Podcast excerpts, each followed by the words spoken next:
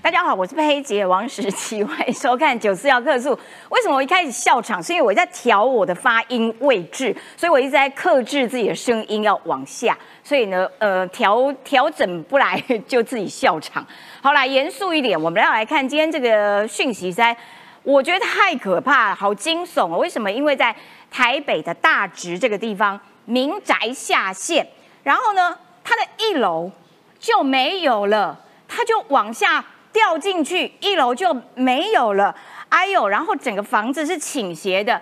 那么当地的住户居民就说，其实早在八个月之前，他们就已经有陈情了。然后因为当时的状况就已经门都打不开啦。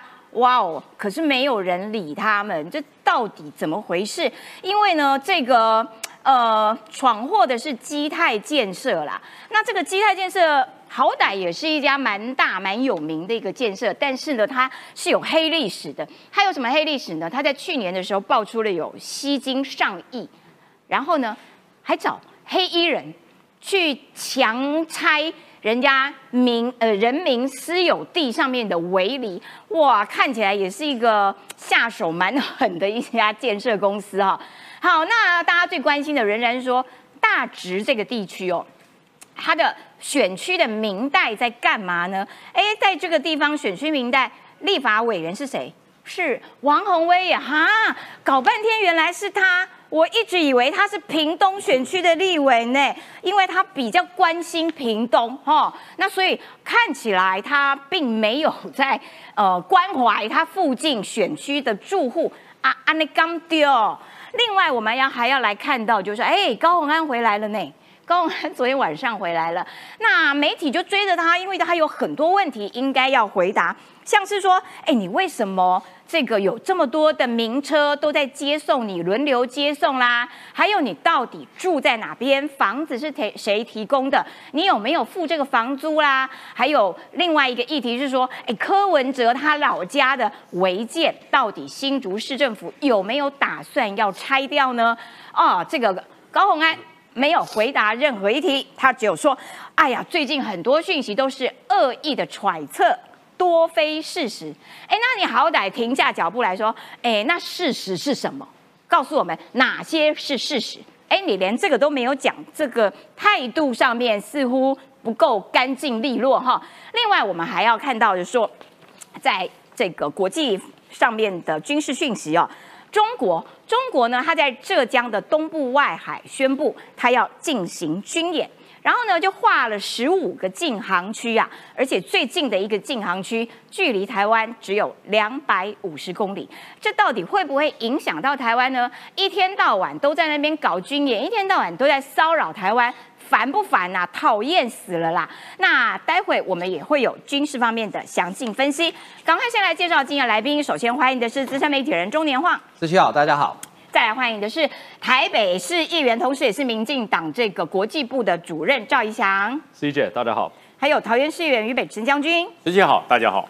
政治评论员林玉慧小芳。十七好，大家好。好的，一开始我们就要来请这个，待会我们要来请年晃，我们要先来看一下。昨天晚上的这个讯息蛮恐怖的，因为大直地方的民宅有一整栋，它就倾斜了。然后呢，哇，大家就很紧张啊。那所以赶快通知了台北市政府。那所以接下来台北市政府要如何处理这一方面的这个呃受灾户等等的，我们来看一下相关的报道。工地现场一片狼藉，这里就是紧邻大直塌陷民宅旁正在进行都根建案的工地，疑似就是他施工不慎导致民宅恐怖倾斜。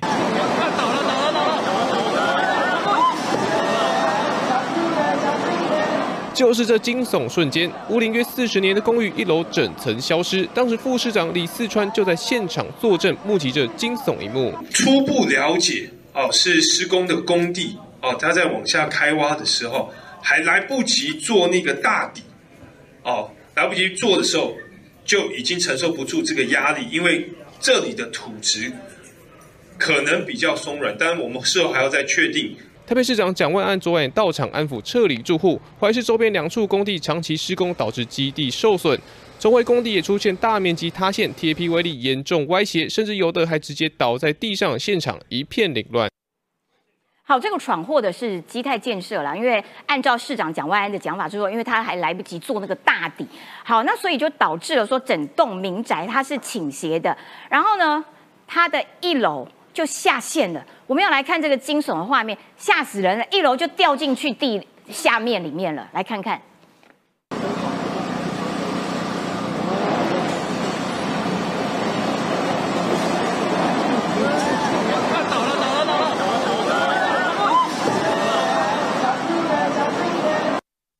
我的妈呀，快吓死人了！那个整栋楼房就下楼梯耶，他就他就到 B one 了耶。好，年画要来跟我们讲一下这个在大直，因为大直哦，其实呃地价很贵啊，它算是一个这个豪宅区啦，哈，密集。然后可是还是有一些这个呃你屋龄比较久的这些民房，然后所以现在在那边盖豪宅，盖豪宅就会影响到这些。呃，原本民宅的这个建筑物的安全问题，来跟我们详细解释一下，昨天晚上到底受灾的人数有多少，户数有多少，然后这个事情到底呃前因后果是如何？呃，昨天晚上第一时间统计出来是附近周边有五栋房子，好。五栋房子哦，不止一栋呢。对，五栋。那我们看到那一栋是最严重，就是整个平平的往下沉，那个感觉像在拍电影一样。对，就平，因为主要是它旁边的地基整个被掏空了，嗯，所以呢，它就往下沉。好，那昨天第一时间统计出来是疏散一百四十四人到实践大学。那今天早上最新的是，因为它整个影响的范围好像往外扩大，所以可能会有三百多人要做预防性的先疏散。好，那这个事情是怎么发生的呢？呃，其实呢，你看大家看到这张照片，就是这一栋。大家刚刚看了很很惊悚的画面，它从呃整个往下沉了一楼，所以一楼当场变成 B one。哦，这件事情不幸中的大幸是还好没有人受伤，哦，没有人受伤。啊，这个是不幸中的大幸。那现在总共安置了三百二十九人，住在分别住在九间旅馆。这是今天早上八点钟。好，好，那什么原因呢？因为我刚刚要来三地的时候，我经过大使那边，那附近基本上都交管。好，就是在这个周边，只出不能进。对，那就是这个就是工地。好，那一般来讲哈，因为现在工地因为要停车的关系，所以现在一般的不管是商办或是一般住宅，呃，它的地基会挖的比较深，因为地下室要多挖几层嘛。哈，那可以停车。然后呢，一般正常的工法是这样子，就是它连续壁呃挖空之后，旁边要打连续壁，然后呢里面要灌水。好，为什么要灌水呢？因为台北的地下水层很高，这几天尤其因为连日的大雨，所以地下水更多。那你你想想看嘛，你一个基地把它挖空了，底下是空，那原本有土被你挖掉，挖掉之后虽然你有连续壁，可是旁边有地下水压，它一直往这边压，所以为什么里面要灌水，就是要平衡它内外的压力。是，但是这个意外就发生在它还没有灌水的时候，就发生了。那可能支撑也做的不够牢靠，压力没有平衡。对，所以。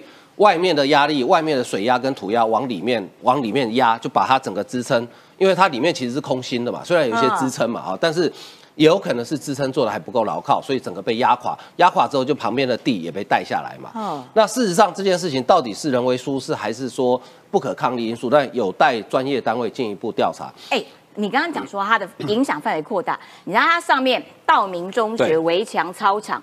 也龟裂了，也坍塌了，没错。所以小朋友现年呃学生现在也有安全的问题。你看这个围墙吗？哦，这个就是。对啊，这里面是跑道嘛，P U 跑道。你看这围墙已经。哇，你看车子。对啊。这个是上面。对，这是上面啊。然后因为它的隆起。对它，你看这这边都龟裂，对，这个柏油路面都龟裂然后下面。对啊，这是围墙嘛，对啊，所以整个都龟裂。所以现在因为现在已经开学了哈，所以现在道明中学如果紧急停课的话，呃，外侨学校他。要去哪里上课？这个是台北市教育局要头很痛，头很痛，因为你你不能让学生每天都晾在家里嘛，对不对？好，好，所以呢，基泰今天也发表了一个重讯道歉啊，说相关责任绝不推卸，尽全力对受损居民慰问关怀跟协助安置。呃，建泰会全呃这个建案呢会全面停工，评估理赔事宜。其实呢，我昨天一听到这个案子，我就想到，呃，我当年第一天跑新闻的时候，就是跑到类似这样案子。大家应该还记得，在水源路有一个林口社区，当时是做捷运新电线，在水源路跟新海路口那边。你年资比较久远，哎，对，你们都还小。古时候啊，古时候对 那个侏罗纪时代，当时是日商的青木得到那个标案。那当时因为因为那一段是台北新电线挖最深的地方，它穿过新店溪，哦，所以他前段挖下去的时候呢，呃，不小心把旁边林口社区，当时规模更大，林口社区总共十几栋，因为那是很老的房子，嗯，但是没有像这么严，但是有些倾斜，有些龟裂。嗯，后来日商青木是怎么处理，你知道吗？怎么处理？日商真的是很负责任，他就是全部拆掉，盖新的给你们。嚯嚯嚯！所以哇林口社区当时是有一点点因祸得福，因为那个几十年的老房子哈，也也该都更了。对对，就全部拆掉，然后盖新的给你。到现在也完工也二三十年，二嗯二十几年了。所以我觉得基泰应该可以考虑一下比照办理，因为这房子有些没办法修了啦。怎么修？对，这个，但是我觉得这件事情，台北市政府要扮演很重要的角色，因为你让居民去对建设公司，居民没有那个力气，没办法你一定要台北市政府要帮忙哈。对好，当然那这个案子呢，衍生的就是说，第一个，这件事情到底有没有钱，有没有预警？事实上，造成一军的说法是有的哦，因为当地居民不断的澄清，而且澄清了好几次。为什么呢？因为他在施工的时候，因为施工要打地基嘛，哈，你如果经过那个建筑工地打地基，你知道那个震动是跟地震一样，很可超怕。吵的，咚咚咚对咚咚咚，而且震得很厉害。嗯，打地基的时候呢，他们就是这些居民就发现，哎，我们家的窗户关不起来，因为变形了；门关不起来，因为变形，被震到变形了。嗯然后有一些墙壁会有一些外墙会有一些龟裂，他们就去澄清说，哎，这个是不是施工的公安意外啊？然后呢，就去找台北市政府澄清。结果澄清之后呢，七月六号都发局函复函复这个澄清住户公文说。并无公共安全之余，所以不用停工，可以继续施工。可是门都变形了，窗户都关不起来了。所以七月六号到现在也不过才两个月的时间。那今天啊，今天台北市政府最新的说法说，因为当时去看的时候，七月六号还没有开挖，所以他们觉得没有问题。不过呢，呃，我觉得他们的这个建呃有一个官员讲的还算有良心，他说也有可能是当时有一些是地方我们没有注意到。嗯，好，因为你会造成旁周边住户住户的墙壁龟裂跟窗门扭曲关不起来，一定有什么问题嘛对？你不能看完之后就没问题嘛，对不对嗯？好，所以就继续挖了。，对，继续挖，就嗯就造成今天这个不幸的事情哈。嗯其实呢，更早之前四五月都有人书面澄清，马有马上请监造队到现场做相关勘查检验，当时了解没有直接相关联，依照相关处理规则进行。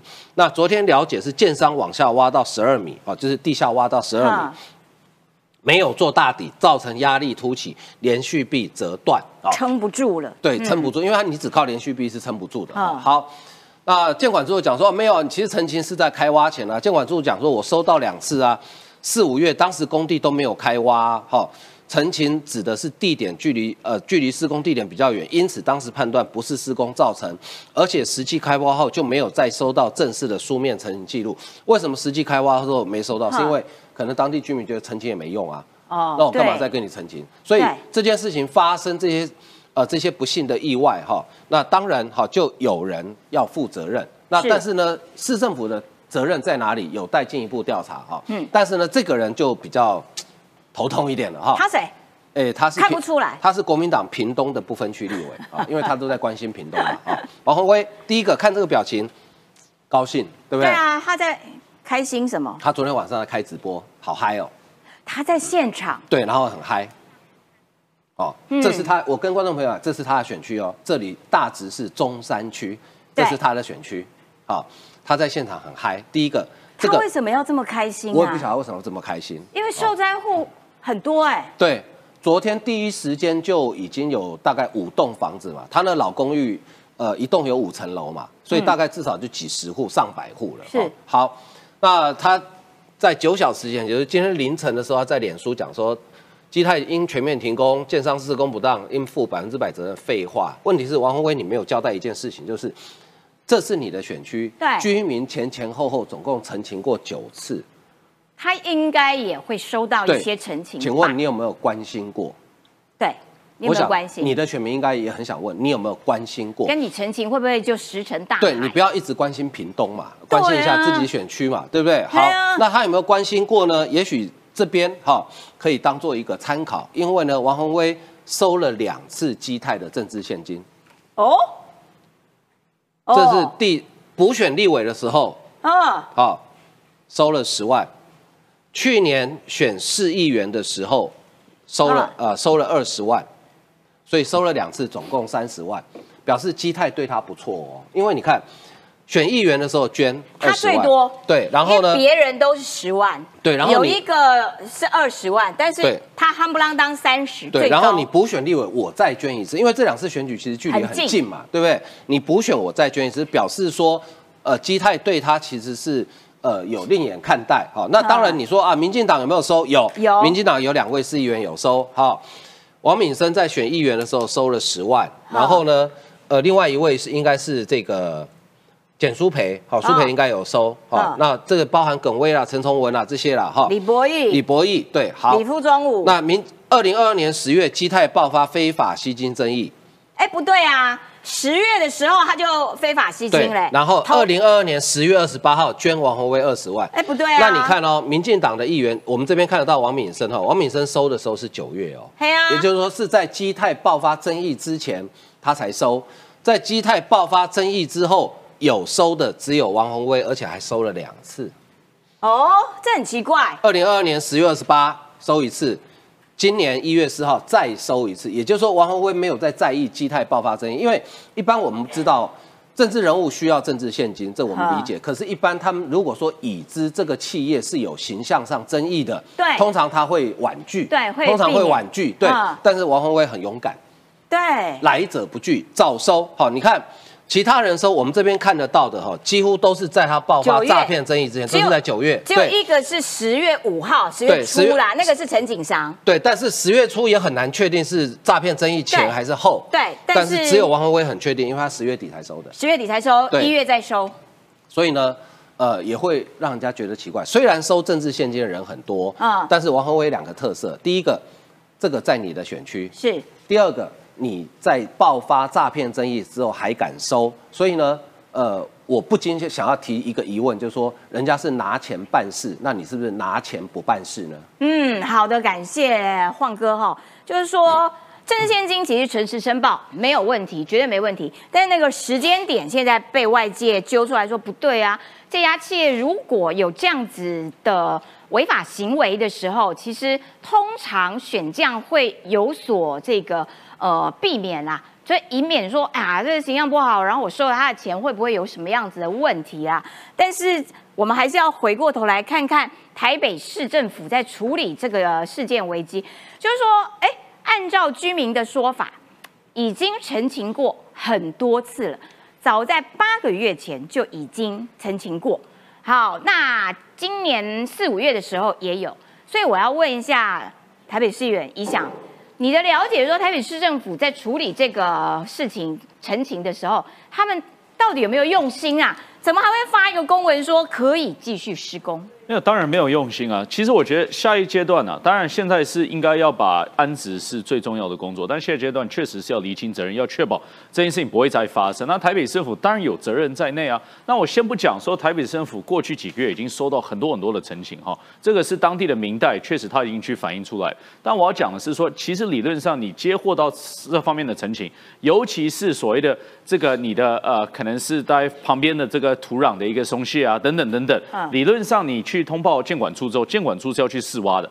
监管处应该是要厘清这个问题是不是存在的。那如果他厘清问题存在的话，那确实你光建商，还有甚至于公平的单位，甚至于当地的受影响户等等，全部都要走出来，然后去厘清说问题的严重性，而且未来的处置方式是什么，而不是说你连做都不去做，然后你就回复一个公文说没有问题。没有问题，所以我就说下一阶段建管处绝对有责任的，而且他现在我相信已经开始一头雾水了，因为哦确实他这个是白纸黑字的公文出去哦，他白纸黑字的公文，现在我们当然如果当下不知道有状况，对不对？那你现在总知道状况了吧？那你现在知道状况，你是不是应该检讨当时的程序到底是不是正确的？当时的程序有没有瑕疵嘛？所以这是第一点我要提到，但第二点我觉得其实。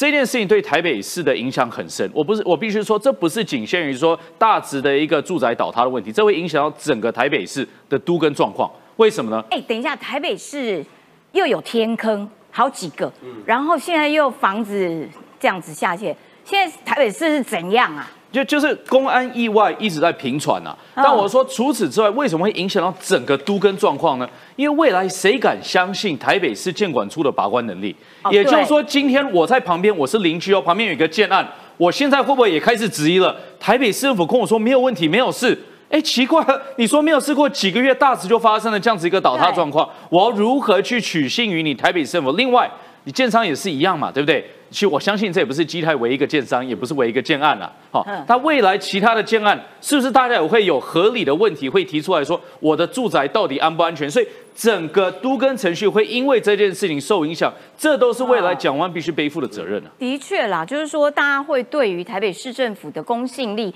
执行的这个能力。都会打上问号，因为短期之内密集的不断发生，又是天坑，然后又有这样子的事情，监管处竟然已经勘察了，然后还说哦没有问题，继续施工，这难免会让台北市民住的有一点不安心，心慌慌哈。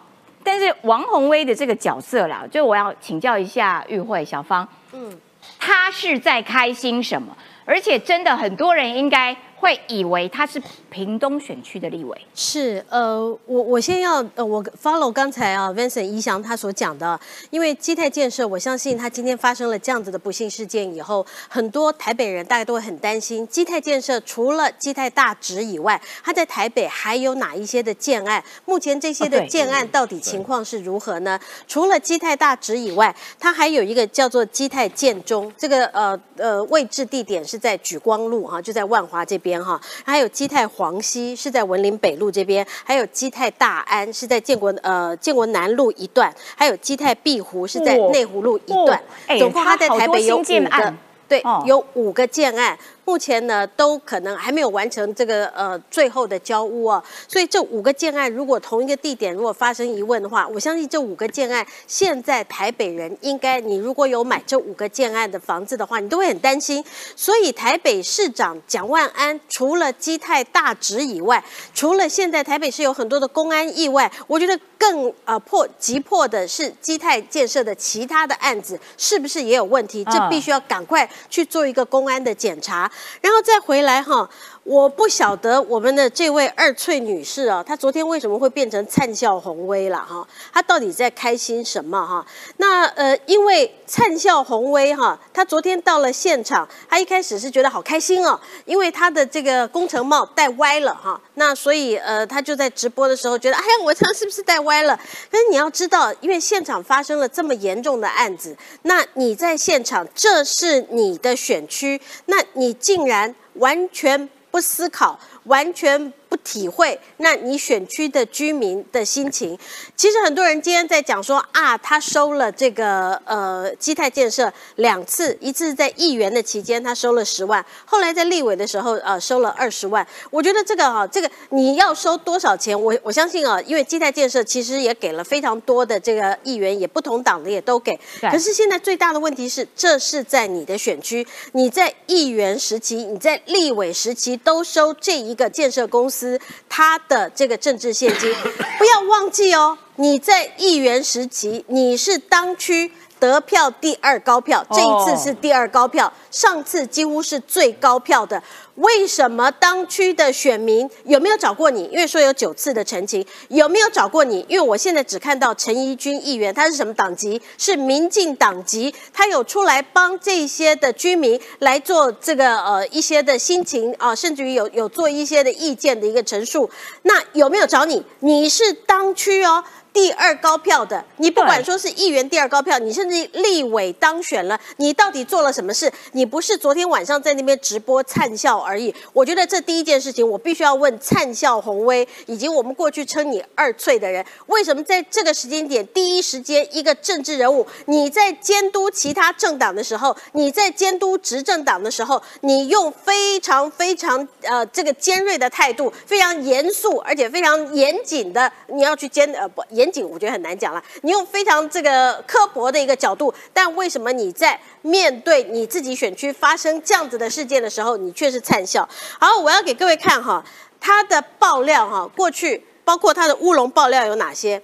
大家还记得吗？他这个高雄的，呃，我们刚刚讲到，他他其实不只是屏东的立委啊，不分区的这立委，他在高雄的前镇渔港案，他说哈，前镇渔港岸的那个建商哈，那个营造公司还记得吧？他过去在桃园，你还记得桃园的羽球馆天花板掉下来，就是这家营营造公司，这家营造公司这么烂。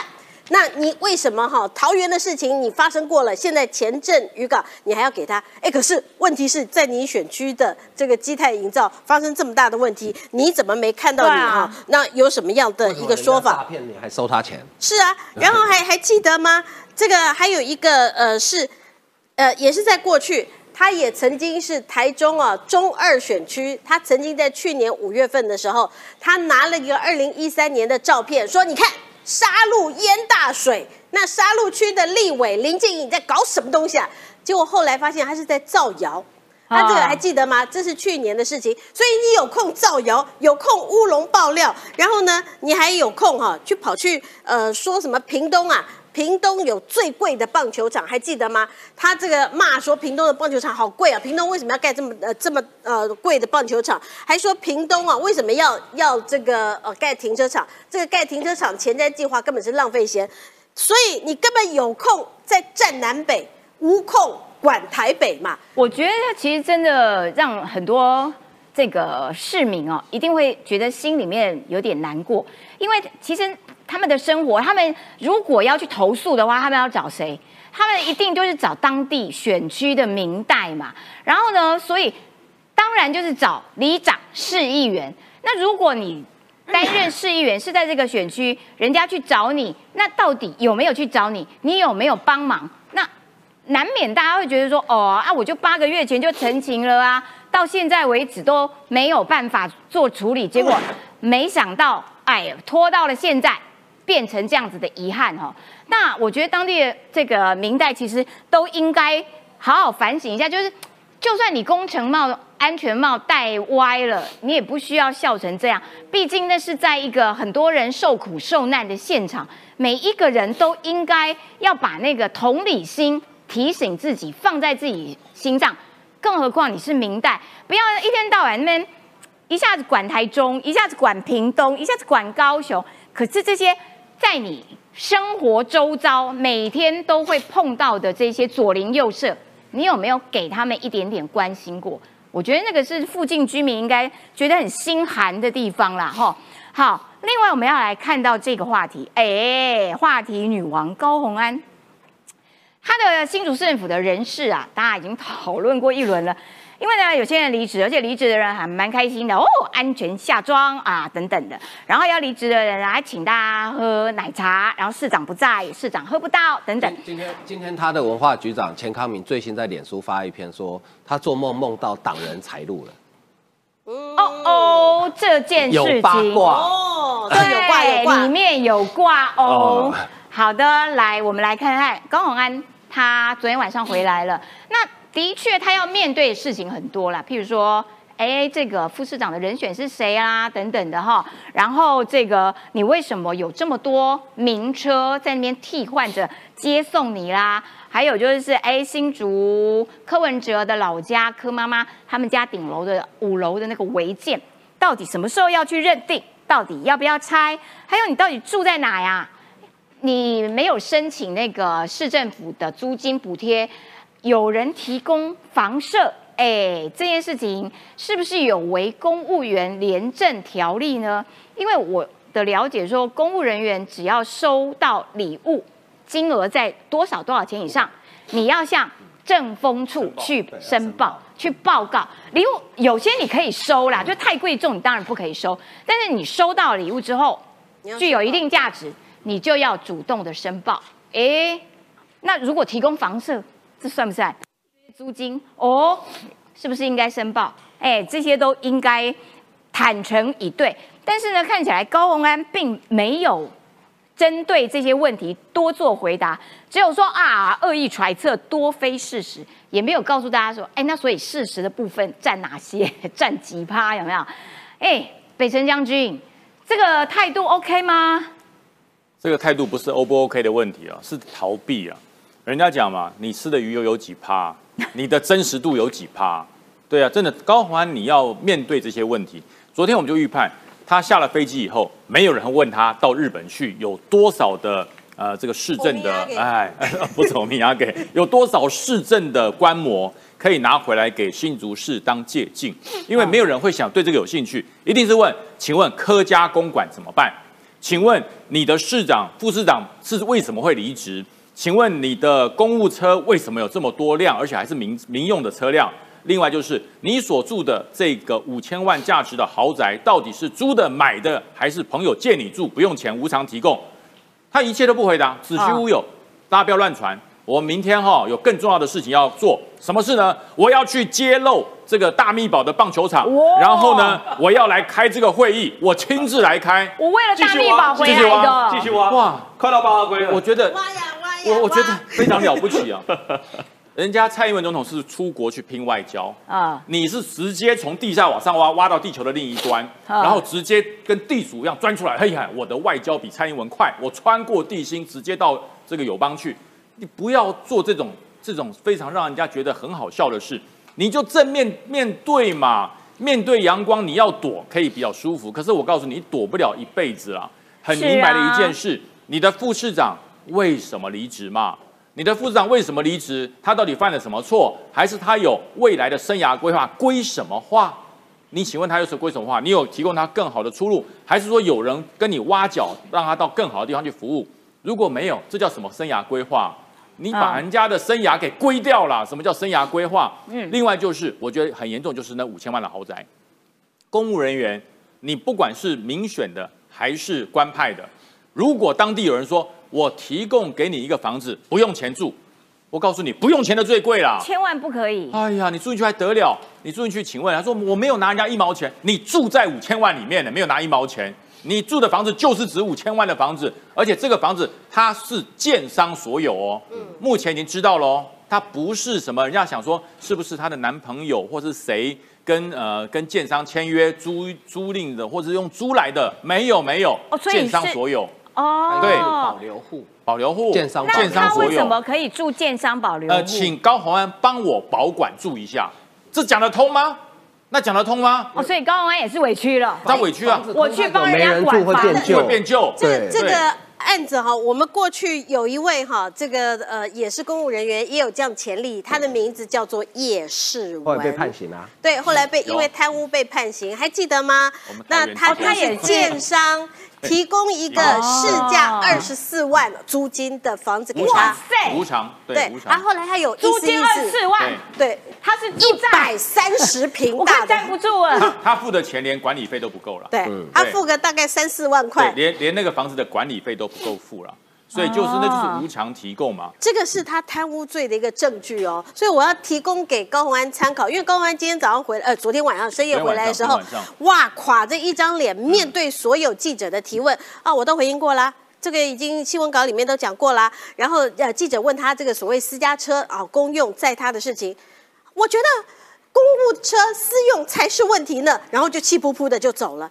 他有回答任何问题吗？今天我想啊，他呃回来以后，现在有人形容他，他现在你只要打了这个高红安一下，就掉了满天的星星哦，就像我们在玩那个马里欧一样哈，人家只要一打他的头就会掉满天星星。为什么？就全身上下从头到尾都是包嘛。我们来看一下他昨天回来的时候怎么讲。记者问保时捷这一这个事情，然后他就跑掉了。媒体还很贴心，您这几天会不会感到委屈？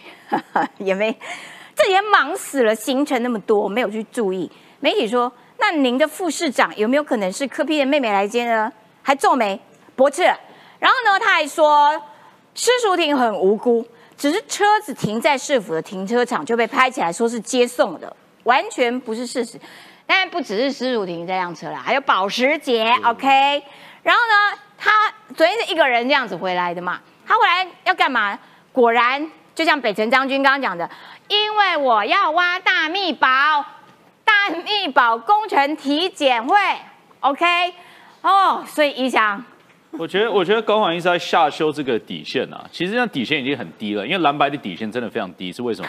不要忘记上一阵子，其实那个中东锦他在苗栗县政府也是有豪华的车辆，当时被爆出是500万五百万是所谓的这个有人提供捐赠给消防单位，捐对，是有有人提供对捐赠给消防单位，消防单位在同一天礼让给这个呃市长担任这个坐车哈消防单。位真的是很贴心所以我就觉得不知道他们怎么都认识这么有钱的朋友，因为我觉得一般人好像都认识不到你哈。北北洗明代，你有吗？我当然是开自己的本田，这才开来开去。人家有保时捷，你有吗？哦，没有，我的车子大概值它五分之一的价格啦，所以我觉得有点羞愧，因为我也是台北市议员啊，怎么会跟这个新竹市长的待遇差这么多？新竹市长是三百七十万的保时捷，哦，我是七十万的 Honda，但是我觉得那个不是重点了哈，重点是什么呢？就算你今天你担任公务员，你基本上有一些要求在，你的要求其实廉政署都写的非常清楚。当然，刚刚提到五百元是上限，其实还有一个上限就是说，如果你今天是有一些特殊的节日等等，像你结婚啊或者生小，你可以收到三千块，这个是最高最高的哈。哦，对，我印象是三千，但是三三千是这样子，基本上这都是跟你不能有利害关系。也就是说有任何的礼物如果有利害关系的话，这就是严重严重的问题了。那这啊这就简单带过到高环的问题。高环问题是什么？这个建商又提供他车子，又提供他房子，在新竹市有没有任何的案子？因为所以只要任何案子就有利害关系所以。是同一个建商提供房跟车啊。现在是这样，搞不好有很现在多因为还在建商厘清，还但是在厘清据说对。都是建商，都是建商。是不是同一间？是不是不同间？保时？捷是建商的啊，哦，对。因为现在现在不知道是哪一家就是了。呃，现在知道施淑婷的先生是一个是建建商，然后还有呃前议长的的呃亲戚，这又是另外一个建商。对这又是一个建商。所。以，对，所以我我的意思是说，现在我觉得进一步要厘清是，第一个是建商是谁，而且这应该要调得到资料的，这理论上是调到，因为你那栋如果是建商保留户，你就看谁建的嘛，对不对？对所以这是第一点，去厘清建商。第二个厘清就是建商在新竹有没有其他的案子，你一有案子，我的建议啊，新竹市议员啊。直接去，直接甚至于去提告都可以了，因为为什么？这真的是严重侵犯了我觉得公务员该有的一个行政能力。可是我觉得很奇怪，就是说，通常公务员应该都会有基本的这种分际上面的认知，哎，可是高鸿安真的没有，然后就第一次当公务员啊，不是不是对，我也没当过公务员，那我就知道说应该要守这些规矩啊，这不是一般 common sense 不是？你不要忘记，他当立法院的时候就已经 practice 过了，练习过了，啊。因为当时的助理也是也是由这个这个特定厂商在帮忙养的嘛，所以啊，我知道。一，般人才守规矩，聪明人会找规矩的宽限的日期啊。我在呀，他的很厉害，因为其实哈，他讲说公的呃公用车私用才犯法，所以私用车给我用不犯法。那我就讲嘛，以前国军办过多少干部啊？就是他要去哪里做事，叫小兵回家开轿车带他去，一样法办啊，一样法办啊啊，就职务之便榨取人家的劳务跟财物，这都是贪污啊啊，对不对？如果你这没事，我告诉你，这些被关在监里面的这些军官都可以来反，都可以出来申诉，对。对不对？榨取啊。而且那个房舍的问题，就是说，哎，如果你是合理的去承租的话，我觉得那你就拿租赁契约出来看一下，让大家也知道说，哎，我不是无偿哦，我没有收受什么样子不当的利益哦，绝对没有不该的牵扯啊等等的利益输送这样子的问题。我觉得自清某种程度也是一个市长应该要做的事情。那为什么不拿出那个租赁契约，让大家能够啊就此闭嘴？有没有？就我们大家不要再说了。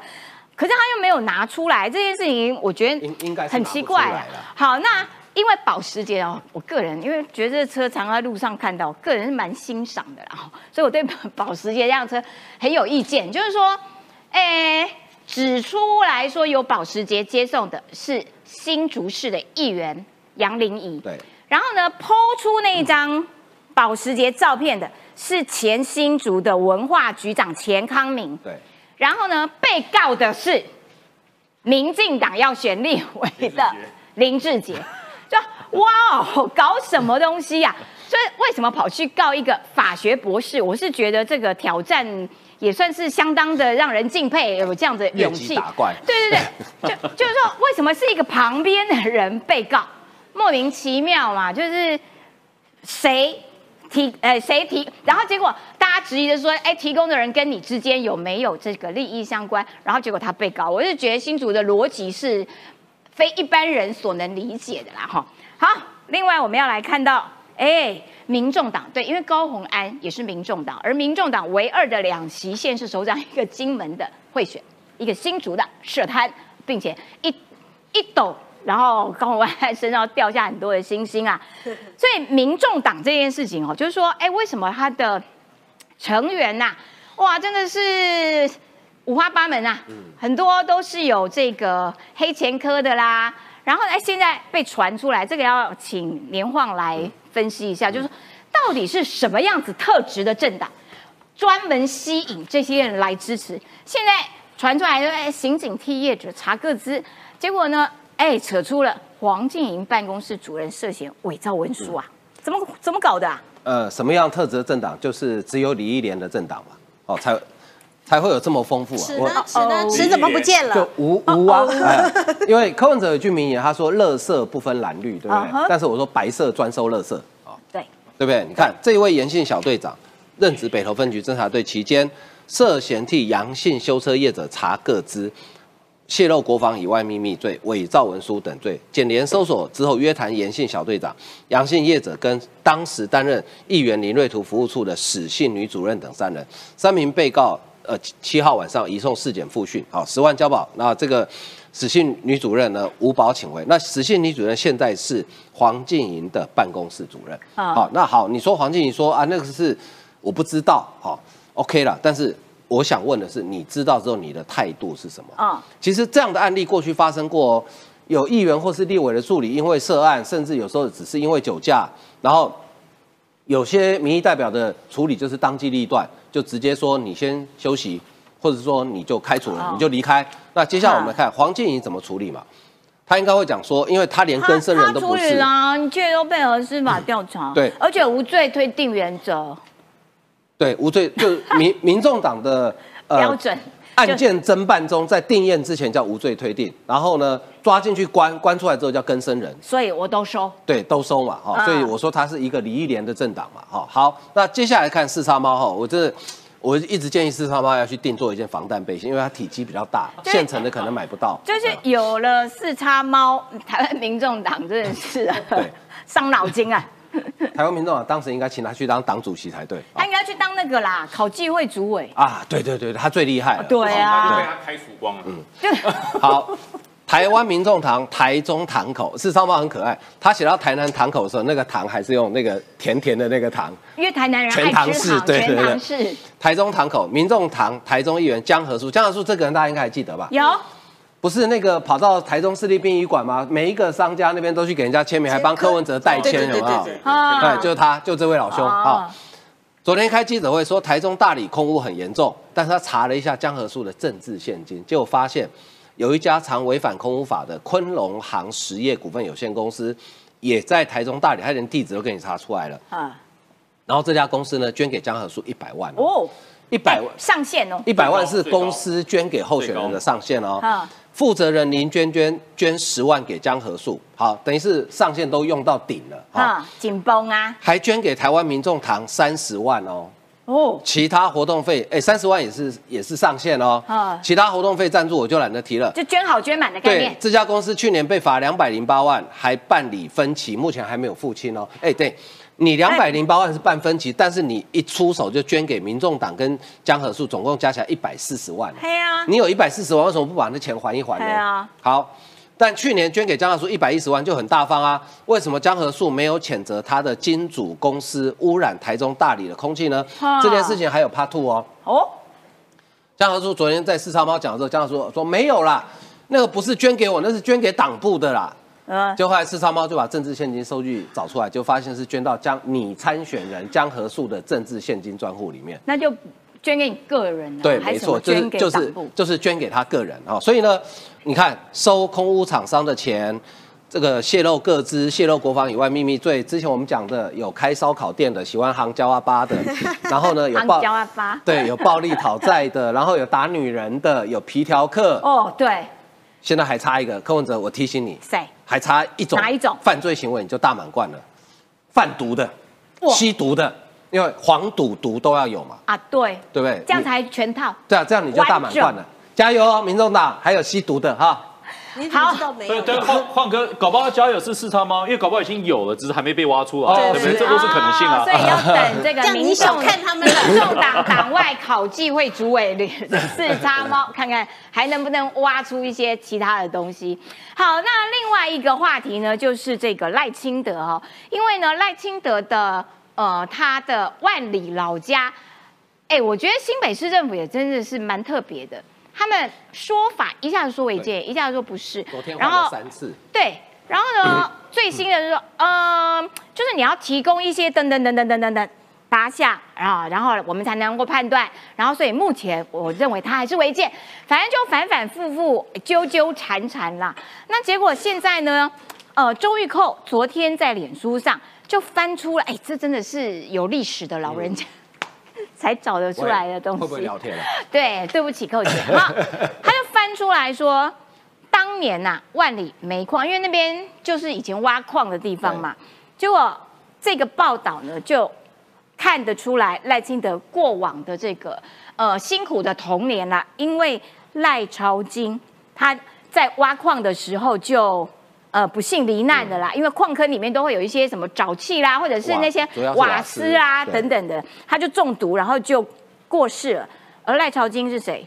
就是赖爸爸，对不对？就是赖清德爸爸。而赖清德从小就是在那样子的环境里面，住在挖矿的公寮里面，然后一路哇，念建中，念医学院，然后当医生，然后当明代，所以大家。对于赖清德他的这个个人成长史，其实某种程度也更多了一些理解啦。嗯，因为之前还蛮多人不知道的。然后呢，我觉得很多媒体哦，就是刻意的在消失 消失赖清德，就是他的曝光度其实不高。哎，这个要请玉慧来分析一下。嗯，其实我们我们昨天看到，这是民国四十九年一月十号那个冬天啊，我相信很多人呃我们在现场都没有出生。那呃，当时台湾发生这样子的一个矿灾，其实是呃，对于当地人来讲是非常非常难过的一个悲剧。当时赖清德才出生大概三个月左右，他的父亲就不幸过世。那在这一次的矿灾当中，有五位矿工一起不幸罹难。那其实，呃，他的父亲当时是三十一岁。我我我看过，我看过他这五位的罹难，其中有三位都姓赖的，可能这三位他们都是亲戚，所以对于当时赖家来讲啊，这个真的是非常非常大的一个伤痛。那现在因为选举，那因为哈你要去栽赃人家。啊，人家这个呃讲到了你家顶楼是不是有顶加？那防火墙是不是啊？这个呃有铁门？结果你就把这个事情啊在 PTT 上面挖出来，然后新北市政府在这边企图想要把它做大。那我觉得这是其实是非常不道德的，因为你如果去看这块地叫做矿业用地。那矿业用地呢？我们所有的哈呃有关于房子的这些相关的法规哈，那我们是在七十年以后才有相关的法规。那这个房子呢，当时是公寮，那它完整盖好大概是在民国六十年左右，所以它是早于七十年。它在六十年的时候就拿到了当时的台北县给它的门牌。刚才主持人石奇告诉我们说，哎，新北市政府你很没很不够意思哎。昨天三种讲法，其中一个是，哎，你就提出来你在。在七十年，我们的法规公布之前啊，你只要有符合的相关的资料的话，那你就不算是违建，只要提供一个，那一项就好，那一项就是门牌啊，就是赖清德副总统昨天早上他回应的，就是有门牌啊，哎，可是被民众党笑到翻掉，哎，就说哦，那柯文哲老家也有门牌啊，呃，这不是，就七十年它是矿业用地，现在台湾没有在挖矿。那那些矿业用地，如果在我们停止挖矿以后，那个地要不要做重新使用？那要不要再去做变更？这些其实是可以讨论的。嗯。但是你不能够地沟倒菜都哈乱讲嘛，因为柯文哲，你的房子是在新竹市内，耶，那个不是矿业用地，耶哈。他们家也不是公寮啊。对，你们家也不是公寮，再加上其实五楼的违建那个比较容易处理了。现在是防火墙的问题。那再加再加上赖清德昨天早上他在回应这个问题的时候，他有哈。呃，呃指人家说，他说，哎，他妈妈好气哦。然后这个他五，呃，这已经多久了都没有上过呃家里面的五楼。然后有家里的妈妈出来在那边哭吗？有家里的亲戚出来在那边哭吗？然后在那边这个抱怨吗？然后有自己本人出来说，哦，这些都是媒体一条龙的栽赃，这些都是侧翼这个呃的一个一条龙的一个造谣吗？有吗？其实没有。赖清德昨天其实出来就是他说，依照法令，七十年以前我。可以提出门牌，然后新北市政府你也可以去找当时的空照图，这些都是证据，这些都是新北市政府你自己都可以去找到的资料。那何必要这样做呢？我觉得这个真的是，我在看到这两个简报，我真的觉得选举选成这样哈，真的是相当的让人家觉得不耻啦。不过我觉得从这一点也可以看到候选人的人格哈，你可以看到他人格特质，赖清德就是告诉你事实是什么，你可以去哪里找资料。然后这柯文哲的话就都是别人的错啦，都是别人要来害我，我妈妈好生气，我没有上去过。然后。呃，侯友谊呢，玩阴的，你看到三个这个候选人的特质。对，候选人的面对问题的态度，其实是大家在意的地方。要请连晃来分析一下，就是说，我觉得观察到，就是哎，新北市政府看到这个事情啊，有点见猎欣喜，就是速度很快呢。他已经现场去看过了，他已经去去过万里老家看过了。相较起来，哦，行政效率算是高。为什么？因为新竹市政府到现在为止没有去勘察柯文哲老家。就行政效率方面来说，们嗯，新北胜，这是政治上还是平常他们行政效率就这么好？其实新北市政府很故意了，要不然他昨天不会换三种说法了。啊，好，一开始说啊可能是违建，后面是讲说啊你只要这依照八种申请和之一就可以合法。其实我告诉新北市政府。赖清德讲的说，民国六十年左右，呃，有发门牌给你。那其实以前的台北县，现在新北市政府应该都有资料，因为台湾的户政机关的资料基本上会保留超过一百年。没有，你看这是民国四十九年的，上面就有门牌啊。对，很多它上面就有，虽然地址跟现在不一样，地址因为可能会改编嘛，对，但是那个上面就已经有了地址。所以发门牌的记录，户政机关一定有，你只要叫万里区公所把它找出来就好。好，第二个这件事情听起来很复杂，但是其实很简单。我跟跟大家讲一个很简单的观念。这间房子盖到现在，我们已知的至少超过六十五年以上啊。也就是说，这间房子、这间建筑物的存在是在台湾有建筑法规之前。稍微，你现在告诉我它违法，你这不是拿明朝的剑斩清朝的官吗？对。我盖房子的时候，你根本连法律都没有，你要我如何守法？啊，好，这是很简单的概念。再来呢，新北市政府这次态度的确，他是把这件事情当做一个政治事件来操作。他想说，我能不能玩一下你赖清德？啊，好，但是呢。其实，因为我小时候就住过这样的房子，因为我爸爸也是在煤矿工作，虽然他不是最基层的矿工，矿工，但是他常常进矿坑。嗯，我小时候就住的就是就是这种宿舍。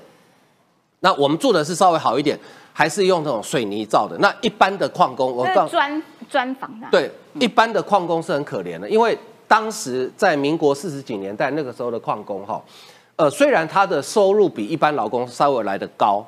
哦，呃，因为他很辛苦，他很辛苦，而且很危险，对，很危险。他收入会比较高，而且他们当时是几乎是每天结账。啊，呃，讲的难听一点，是因为你不知道明天下去之后能不能再回来，所以他工资是每天结。那他们通常都是孤身一个人到矿区附近去工作，那可是晚上要住怎么办？所以矿区附近就会有这种所谓的公寮啊。那那个公寮其实一开始的时候其实是非常简陋，也不会请建筑师、什么结构技师来计算，不会很多就是可能工人之间啊，你也要做投注员，你帮我搭一搭墙壁砌一砌，然后屋顶是还铁皮，那个铁皮不是大家现在想象的铁皮哦，那种铁皮叫做马口铁。什么叫马口铁呢？什么叫马口铁？你吃过罐头吧？啊，罐头就是马口铁做的，很薄的一层铁皮。然后呢，下大雨的时候，你在里面根本不用讲话，因为听不到。然后呢，夏天里面跟烤箱一样，冬天里面跟冰箱一样，它就是一个非常艰困的生活环境。那很多矿工是单身住在那边，那有时候成家立业，如果还没有离开矿坑的话，就会把家人、呃太太、小孩接过来一起住。那其实是一个很艰困的生活。所以为什么赖清德讲说，那附近都是这样的房子？因为当时因为那边有个矿，所以旁边会有一个生活的社群出现。必须好。那现在因为矿务局在第一天就讲过，经济部矿务局第一天讲，他说那个地方现在已经不是矿区了。对。可是问题是，都市计划的解编跟变更是新北市政府、地方政府要去。哎，你新北市政府你都在混，那个地方不采矿已经几十年，到现在你还。还把它变都市计划，你还把它列为矿矿业用地，神经病！你早就应该把它解编掉了。而且那边本来就要，现在已经弄成什么十三行什么打灯的那个，就是因为遗址嘛，它就已经没有在挖矿了。你就应该把它解编掉了。那你你到现在你到现在还不解编，然后你现在怪人家说没有升级，哎，矿业用地如果是都市计划里面的矿业用地，它依法是很难申请到合法的建筑执照，因为以前公寮也没有人在申请嘛。而且我觉得啊，就是说，哎，这种法律的事情啊，你就依法去处理就好了。赖清德也没有跟你说我要赖账或干嘛的，也没有。那不要用政治来处理法律的事情啦。我觉得这个是实在是很不专业呢，哈。我我我觉得我很很很快补充一下，因为我去过那边，我去过那个万呃。这个万里这边，然后它其实是这样，它其实一整排都是房子了，那那那都很旧很旧的房子。我猜想，可能跟晃哥说一样，就是一整排过去都是这个公寮这样子的方。那你再往前走，大概五分钟距离，那真的就是矿坑的口了。那那矿坑口早就封起来，因为那边已经没有来采矿，所以那一边你可以感觉得到，它不是一个住宅区，它也不是任何会有建商或谁愿意去盖的什么东西，就完全不是，就是一个很单纯，就是一个给当时工人所居住的一个地方。所以这是第一点。第二点，新北市。市政府，我认为它违反了一个严重的伦理。这伦理是什么呢？就是说无罪推论，就是说你今天不能不去厘清状况，就先说他违法，这是不对的。你应你应该先假设说他是合法，那除非我找到证据他是违法，才去推论他是违法嘛。不然我们的司法系统哪有这样？我先说晃哥你有罪，而是你的责任要跟我证明你无罪哦。那这样子不是我们整个司法系统就倒过来了吗？所以今天其实理论上他的房子，如果除非有人有证据说他确实百分之百是是是违建的状况，那我觉得新北政府出这新闻稿还合情合理。但是如果今天只是有人去爆料啊，你自己也去内部去查查资料，你门牌号码什么时候发，你空位图什么时候有的，等等等等，全部这些厘清出来之后，你还说得出来吗？所以我觉得新北市政府那政治操作，所以刚其实十一姐说一天发了好多新闻稿，反反复，你有一点可以看到有一点那种政治力量跟公务人员之间的一个拉扯，因为我相信公务人员。不会这样做的，但我相信在这个事情上，可能是接受到更高层的一个政治指使。嗯，了解，想说哦，逮到你，然后趁这个机会要来打你赖清德，但是这太不专业了，而且限公务有可能会限公务人员于不义。来，我要请北辰将军来跟我们分析一下，老共又要军演了，而且呢，他的禁航区，哎，最南边的跟台湾短短的只有两百五十公里，这会不会影响到我们哦？呃，他就希望影响到你，烦呢他，但是又不能直接影响到你，嗯，因为直接影响到你，他会影响这条航线上很多国家的状况，所以他就是想影响到你，所以他说到这个地方，让你觉得不舒服，可是各国的船只、航空器都还可以通行，这就是中国的做法。那我要跟大家讲哦，为什么他说到这么小？以前都往这边飞，都往东部飞，为什么说到这么小？因为飞机受不了。什么意思？飞机受不了。呃，实习你知道吗？我们一样的引擎，对不对？歼十或者歼十六跟我们的 F 十六，它的引擎寿命差多少？你知道吗？多少？呃，歼十跟歼十六，它的引擎寿命是只能飞一千个小时，一千小时就要更换。可是一个引擎的寿命是一千小时，你敢给它飞到一千吗？不敢。大概飞到六七百就要换，因为飞机跟汽车不一样哦。汽车飞最后寿命你就停在路边就好了。啊，飞机如果飞到受限不行，那那就那就沉海了。对对，就坠海了。所以说它大概六七百就要换。那你知道我们的 F 十六的寿命多少？多少？不多，一万六。差在追一千小时跟一万六千小时哦。所以你就要知道很伤。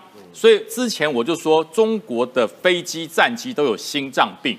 那如果今天不讲出来，各界大家可能认为那只是小病。现在这是要命的大病。对，一千小时就是说。它飞过来，呼，飞过去，回去大概三十分钟，它大概飞个几趟，引擎就报销了。哦，那你看它的消耗有多大？对耶，对，所以这样要花很多钱，很多钱呐。中国现在经济好景气哦，用力的花，对不对？人民都吃的撑的要命，可以多花一点钱来搞军事，是这样吗？饿死了，我跟你讲。所以说他越说越小，他就说：“我告诉你哦，我面子不能少，虽然我的飞机引擎出很多问题哈，我要告诉你，我在浙江东部还执行军事演习哦，并且我要公告。”有十五个点都要作为危险区域，你不准来，不准来，不准来，这到底在限制谁啊？啊，不都自己人？就在这，对嘛？就在这啊，对这一块，他也不用限制了。你去中国的沿海看看他的港口，那船都不出来了，乱搞笑的，他都不出来，为什么？没有货可以运，没有商机可以跑，你这船干什么？都停到那边，所以就直接就地限制吧，反正也出不去，就干脆给你限制。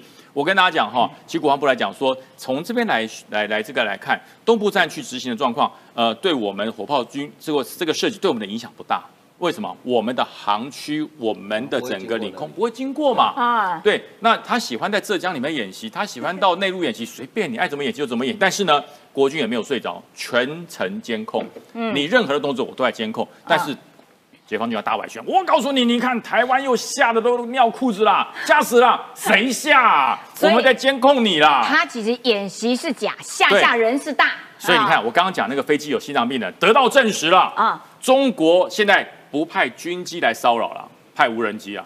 啊，没办法啦，啊，便宜啊，便宜啊！对啊，你知道无人机他们它的无人机飞一小时大概四到五万，四到五万台币啦。嗯，那你知道吗？如果他派他的歼十或歼十六这种这种飞机上来，一个小时包含引擎更换，它的耗耗损，它的经费大概要八十万。